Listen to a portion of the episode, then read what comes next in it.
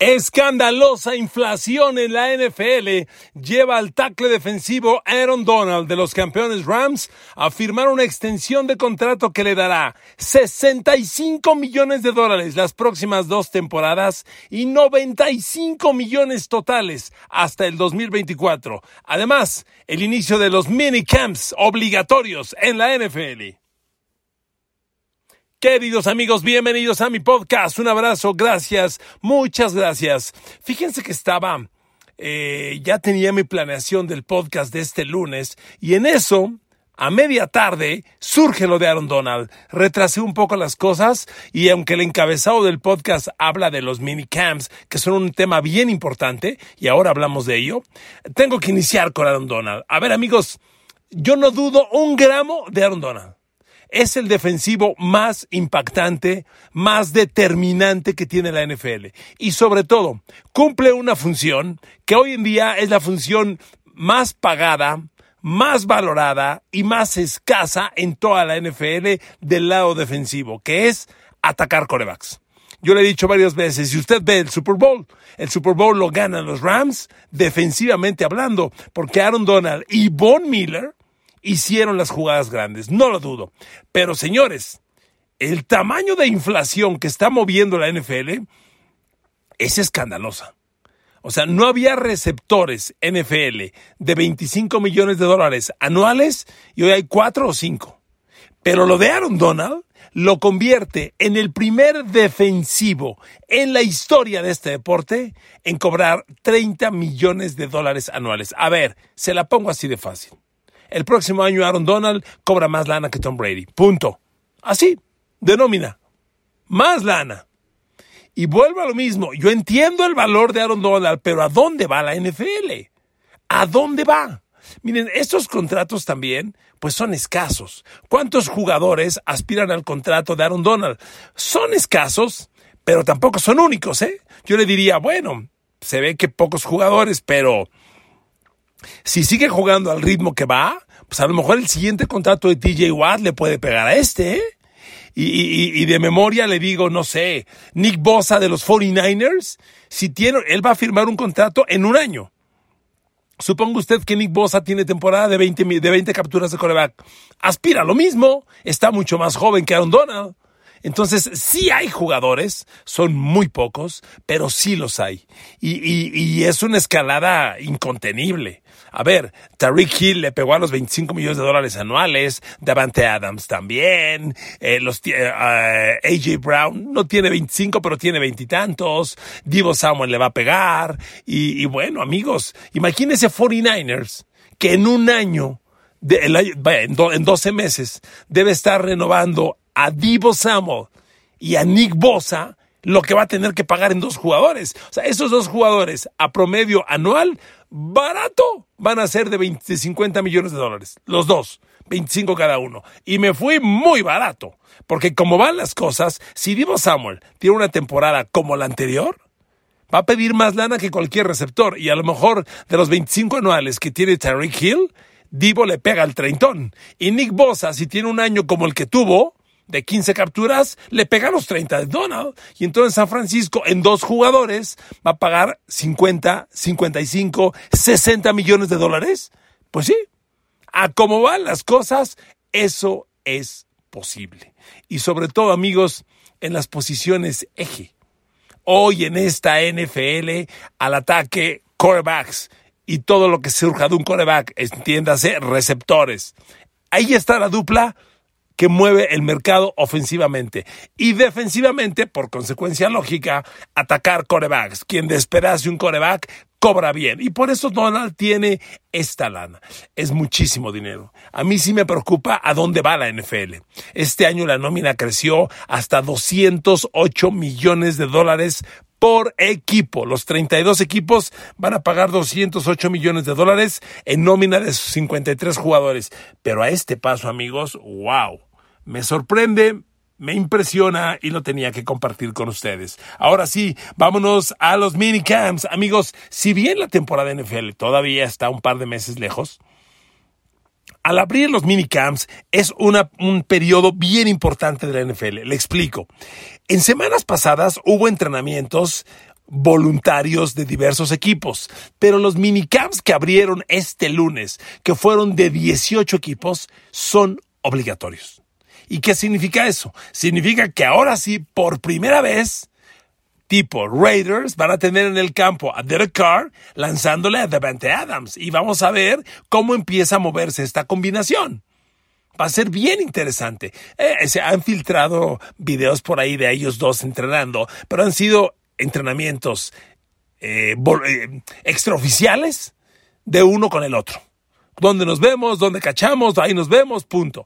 Pero entrenamientos oficiales de minicamp hoy en 18 equipos. Le cuento quiénes. Detroit, los Packers de Aaron Rodgers, Indianapolis, los Rams, los Raiders, Minnesota, los Pats de Bill Belichick, Nueva York Giants, Pittsburgh, San Francisco, Seattle y Tom Brady con sus Tampa Bay. A ver amigos, ¿qué nota cae? Nota cae, por ejemplo, que en Pittsburgh al abrir este entrenamiento, pues los equipos llegan y ven lo que es el depth chart, que son los titulares, primeros suplentes, segundos suplentes. ¿Y saben qué orden fueron colocados los quarterbacks de Pittsburgh? Titular Mitch Trubisky. Primer suplente Mason Rudolph. Segundo suplente, tercer quarterback, el novato Kenny Pickett. Entonces Kenny Pickett inicia como tercer quarterback en Pittsburgh. Esto refuerza la idea que yo le daba. Kenny Pickett no va a abrir la temporada como titular, salvo algo extraordinario que ocurra a partir de hoy, que se consolide en julio-agosto y que se manifieste en septiembre, cosa que no está fácil. Kenny Pickett va a arrancar como quarterback suplente y quien gane la batalla, Trubisky eh, Rudolph, va a ser el titular y el que pierde esa batalla va a salir del equipo o va a ser cambiado a otro equipo. Porque es un suplente que tiene un valor como suplente y que Pittsburgh puede ocupar. Pero ese es el modelo. Entonces, Kenny Pickett, tercer coreback. Miren amigos, ¿qué es? Ahorita me voy con los demás equipos. Pero ¿qué es un entrenamiento? ¿Qué es un minicamp? Un minicamp, la NFL es muy cuidadosa porque este deporte es de alto desgaste estarse golpeando siete meses como están los jugadores. De hecho, el golpeo de los jugadores empieza en julio. Cuando se reportan, ahí empiezan las golpizas de los jugadores. Si usted quiere controladas, pero se empiezan a dar de topes. Y es julio, agosto, septiembre, octubre, noviembre, diciembre. Son seis meses. Y ahora enero, quienes llegan a playoffs, son siete meses. Entonces es, es un desgaste tremendo. Y la NFL prohíbe que estos entrenamientos sean con golpeo. Son, se les dice, en cortos, son solo en shorts. Los jugadores se ponen el casco, unos shorts o bermudas, jersey, sin utilería y a correr. Son interesantes porque al no haber contacto, los, el físico se mantiene, pero se corre a máxima velocidad. Y eso te permite muchas cosas, particularmente son entrenamientos donde trabajas muy bien ofensiva de pases y defensiva de pases, lo que en una práctica normal se le llama skeleton, que en México, pues traducción obvia, literal, le llaman esqueletos. Y el skeleton es 7 contra 7. Coreback, centro, receptores, ala cerrada y corredor a, realizar jugadas de pase contra los cuatro backs defensivos y los tres linebackers, todos en defensa de pase, obviamente. Entonces, eso permite que corras a máxima velocidad y el entrenamiento es muy valioso porque ves a los receptores uno a uno contra los corners y eso tiene un enorme valor. Si bien, reitero, no hay golpeo, quienes no trabajan son las líneas, vaya, no trabajan choque, las líneas, pero también entrenan marcando el golpe. Salen, corren una jugada como debe ser y indican dónde deben golpear y obviamente no golpean, ni línea ofensiva ni línea defensiva, pero marcan las jugadas, corren las zonas las trampas, la jugada como quiera que se desarrolle, las corren sin golpear. Y entonces, estos entrenamientos son fabulosos para el juego aéreo. Por eso aquí es bien interesante. A ver, vamos a ver a Kenny Pickett cómo empieza a hacer química con Deontay Johnson y con Chase Claypool. Hasta ahora les va a lanzar por primera vez un backfield de Pittsburgh con Kenny Pickett, con Najee Harris, con Pat Fryermuth, con Chase Claypool y Deontay Johnson pues está interesante. Yo cuando menos diría, lo quiero ver. Y quiero verlos corriendo jugadas a máxima velocidad, lanzándole al flat a Najee Harris, lanzando profundo a Chase Claypool. Y aquí te vas dando cuenta cómo se empieza a dar la química entre receptores y, y, y corebacks. Y como le decía, lo va a hacer Pittsburgh y lo va a hacer Tampa Bay. A ver, para Tampa Bay y Tom Brady es bien importante esto, porque hay un hueco por cubrir. La ausencia de Antonio Brown sigue Mike Evans, sigue Chris Godwin, pero no está Antonio Brown y aunque parezca usted, aunque le parezca ridículo, el tercer receptor es sumamente importante. Por cierto, ya claro de Tampa, tengo ahí fuertes rumores de que Rob Gronkowski firma en estos días. ¿eh? Rob Gronkowski va a jugar un año más con los Buccaneers y Brady lo va a tener de regreso otra vez. Y bueno, aquí mismo sirve para verlo en entrenamiento. Entonces, Brady que tiene que trabajar mucho con ese tercer receptor que tal vez sea, creo yo, algo me dice que el favorito debe ser Cyril Grayson. Cirilo, el Grayson, él habría que verlo. Otro equipo que le menciono que se reporta, Seattle. A ver, si no tienes a Russell Wilson y ya dijo Pete Carroll que no va a firmar otro coreback, bueno, pues ya ahora sí que de lo perdido, pues lo que aparezca. Se fue Russell Wilson, bueno, ¿qué aparece? Pues aparece Gino Smith y aparece Drew Locke, pues órale a lanzarle a DK Metcalf. Tenemos que ir desarrollando química con el gran receptor de los Seahawks y hay que ver cómo se entiende. Ya DK Metcalf ha entrenado porque no es nuevo, Gino Smith lleva ya algunos años en Seattle, ya tiene cierto conocimiento, pero Drew Locke no. Vamos a ver cómo se van entendiendo. Otro equipo, los, 40, los 49ers, por cierto, aquí hay una noticia. Los 49ers abren este minicamp que, reitero, es obligatorio. El veterano que no se reporta a minicamp le cuesta en la nómina. Esto es obligatorio. Y miren, ¿por qué tienen relevancia? Porque los jugadores, obviamente, no viven en la ciudad donde juegan. Los jugadores viven durante la temporada en la ciudad donde juegan y fuera de, tienen sus hogares permanentes en otro lado, que siempre es donde crecieron, donde estudiaron la universidad, etcétera. Entonces hay muchos que no se presentan a los, a los voluntarios, pero a estos entrenamientos obligatorios vas porque vas. Y en 49ers ya le dijeron a Jimmy Garoppolo, no vengas a entrenar, no pasa nada. Lo acaban de operar del hombro izquierdo y no puede lanzar. Eh, tiene autorizado ausentarse, pero pues esto solo refuerza que Trey Lance es el bueno. Trey Lance va a estar lanzándole a Divo Samuel, lo cual es fabuloso, a Brandon Ayuk, a George Kittle, y eso, amigos, es sensacional. Tiene que ir desarrollando Trey Lance química con este grupo de abiertos. Es el equipo de Trey Lance a menos que lo pierda, a menos que se equivoque o a menos que pase algo inesperado. Y Jimmy Garoppolo, como lo he dicho varias veces, si bien no se va a presentar estos entrenamientos por lo que menciono, la recuperación del hombro izquierdo operado, Jimmy Garoppolo pues, va a estar esperando sanar y ya que sane va a llegar a julio a entrenar y en agosto y va a esperar San Francisco la mejor oferta para cambiarlo. Y esa mejor oferta va a llegar si arranca la temporada y se empiezan a lesionar corebacks titulares, cosa que siempre ocurre año con año y alguno de los equipos que pierda el coreback le dirá a 49ers cuánto por Jimmy G y ahí podrán cambiarlo. Ese es el plan, pero bueno, solo se refuerza que 49ers son el equipo de Trey Lance. A ver amigos, ahí me sorprende que en los Giants el coach Brian Dable diga que está feliz con Daniel Jones. Híjole. Siento que es una declaración muy política. ¿Quién puede estar feliz con uno de los peores corebacks de los últimos tres años? O sea, Daniel Jones compite para el peor coreback de la NFL en los últimos tres años. Pero bueno, tiene un grupo de abiertos interesante. No es basura. Sterling Shepard, Kenny Golladay, que Darius Tony y bueno, un Saquon Barkley que hay que verlo fuera del backfield. Este, y amigos, que Daniel Jones empiece a entrenar. Hay un nuevo coordinador ofensivo, obvio.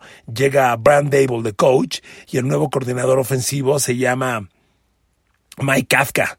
Entonces, que vaya a entrenar con este grupo de receptores, Daniel Jones, con la nueva terminología, con el nuevo sistema, vamos a ver cómo empieza a desarrollar. Para mí, claramente, es la última oportunidad de Daniel Jones. A ver, otro equipo, los Pats. En los Pats el gran misterio es quién carajos, discúlpeme el francés, quién chiflados va a mandar las jugadas ofensivas ahora que se fue Josh McDaniels y que Belichick no contrató otro coordinador ofensivo. Los rumores dicen que el favorito es Matt Patricia. Y usted dirá, ah, caray, pues no que Matt Patricia era coordinador defensivo. Pues sí. ¿Sabe qué? No quiere decir que un coordinador defensivo no pueda tomar labores ofensivas. Puede ser, conoce el sistema, conoce todo. Pero en este mundo de especialización, quien se especializa en la defensa, como suponemos lo está Matt Patricia, carajo, que tome la ofensiva, no lo entiendo. Y en este minicamp, pues vamos a ver quién está hablando más cerca de Matt Jones, de Matt Jones. Obviamente esto ya internamente se ha discutido y se ha entendido y se ha aprobado pero queremos verlo para los medios y que aparezca Matt Patricia hablando con Mac Jones, pues va a confirmar que él es el nuevo coordinador ofensivo. Pero amigos, para mí, esto solo incrementa las dudas sobre los Pats. A ver, los Pats parecen, parecen estar mandando mensajes muy confusos. Independiente, a, en mi opinión, el peor draft de la NFL en abril pasado, que se suma a los varios drafts muy malos de los últimos años, con excepción del draft del año pasado, se va Josh McDaniels, se va el gerente general por segundo año consecutivo, y ahora resulta que un experto defensivo va a ser improvisado como coordinador ofensivo, no me jodas. Pero lo vamos a ver. Lo vamos a ver en el minicamp y conforme se den las indicaciones, podremos tomar las interpretaciones obvias y que Belichick, con todo y su escaso lenguaje, confirme si es Matt Patricia el nuevo coordinador ofensivo, ¿de acuerdo? Miren, me voy a otro equipo. Entre las grandes adquisiciones, yo sí muero de ganas por ver a Derek Carr lanzando a Devante Adams. O sea, este par que despedazó el fútbol colegial en sus tiempos de Fresno State y que ya llevaban varios años intentando reencontrarse y jugar juntos. Ahora están en los Raiders y yo tengo la sensación, ya se los dije en otros podcasts y en otros momentos, de que Derek Carr y Davante Adams van a romper la NFL. La van a romper. A ver, ¿qué es, ¿a qué me refiero? Yo espero para Derek Carr una temporada, si no llegando cercana a las 5.000 yardas por aire, y sí veo más de 40 pases de touchdown. Y veo a Davante Adams con una cifra cercana a las 20 recepciones de touchdown. Estoy hablando cifras estúpidamente grandes, pero no imposibles. ¿Ok? No imposibles. Entonces es la sensación que yo tengo. Además, hay que ver al equipo completo porque Derek Carr a Davante Adams suena interesante, pero Derek Carr a Davante Adams y a Hunter Renfro y a Darren Waller o sea, está el backfield y receptores de los Raiders está sumamente atractivo, lo quiero ver. Vámonos con los campeones Rams. A ver, los Rams, Matthew Stafford tiene una labor bien importante. No va a volver Odell Beckham Jr. Ya, confirmadísimo. Quien llega en su lugar es Allen Robinson II, un chavo que tiene muy buenos años jugando con pésimos receptores. Ver a Allen Robinson con un quarterback elite por primera vez es algo que yo me muero de ganas. Allen Robinson viene de jugar con, con, con, los peores Jacksonville Jaguars usted se puede imaginar, y con Chicago de Mitch Trubisky. Esos han sido sus quarterbacks. O sea, Allen Robinson le atrapó pases a Garden Minshew. ¿Cómo se, ¿Cómo se llamaba este quarterback de los Jaguars? ¿Blaine Gabbert? ¿Estoy bien? ¿O lo estoy confundiendo? Sí es Blaine Gabbert, ¿no? Esos son los quarterbacks con los que ha jugado Allen Robinson. Y bueno, y en Chicago, pues Mitch Trubisky y el año pasado, Justin Fields. O sea, Allen Robinson ha tenido un par de temporadas elite jugando con quarterbacks muy malos, muy malos. Ahora que llega al lado de Matthew Stafford, yo espero que Allen Robinson y Cooper Cup rompan la liga. La neta, también espero grandísimas cosas de ese par y ya los quiero ver. Otro equipo que tiene cambios trascendentales, los Colts. A ver, Matt Ryan va a llegar a operar por primera vez en los Colts para lanzarle a T.Y. Hilton, corriendo la pelota con Jonathan Taylor y aparte con, con un grupo sumamente atractivo que en mi opinión aspira a sorprender en la conferencia americana. Yo quiero ver a Matt Ryan con los Colts. Siento que nos estamos quedando corto con la expectativa y puede sorprender. Otro equipo que se reportó hoy, los Packers. A ver, Aaron Rodgers. Ahora sí, con Christian Watson con Romeo Dobbs, con Samori Jurn, futa, con Márquez Valdés Scantling como principal receptor profundo. Caray, Aaron Rodgers, te quiero ver. Es otro equipo que se reporta hoy y caray, es muy atractivo. Los demás equipos se reportarán la próxima semana, pero amigos, es sumamente interesante el minicamp porque es ya la primera probadita. Los equipos tienen minicamp en junio, son unos días nada más rompen y es un mes, digamos de la mitad de junio al 15 de julio, un mes sin nada. y del 15 de julio aproximadamente empiezan a reportarse ya a la pretemporada formal. Y entonces sí, a darse de topes, utilería completa y a, a trabajar para sacar 53 titulares y 8 del Practice Squad y formar la próxima NFL que me devoro, me devoro desde hoy. Se los digo de verdad. Así las cosas, amigos. Minicamp NFL y Aaron Donald primer jugador defensivo en la historia del NFL con 30 millones de dólares por temporada. Estúpidamente grande la cifra. ¿Lo vale? Sí. ¿Es bueno para la NFL? Creo que no. Pero tú vales lo que el mercado diga. Y si eso vale a Aaron Donald, bien por él. Amigos, gracias por su compañía. Un abrazo. Que Dios los bendiga. Saludos y buen inicio de semana.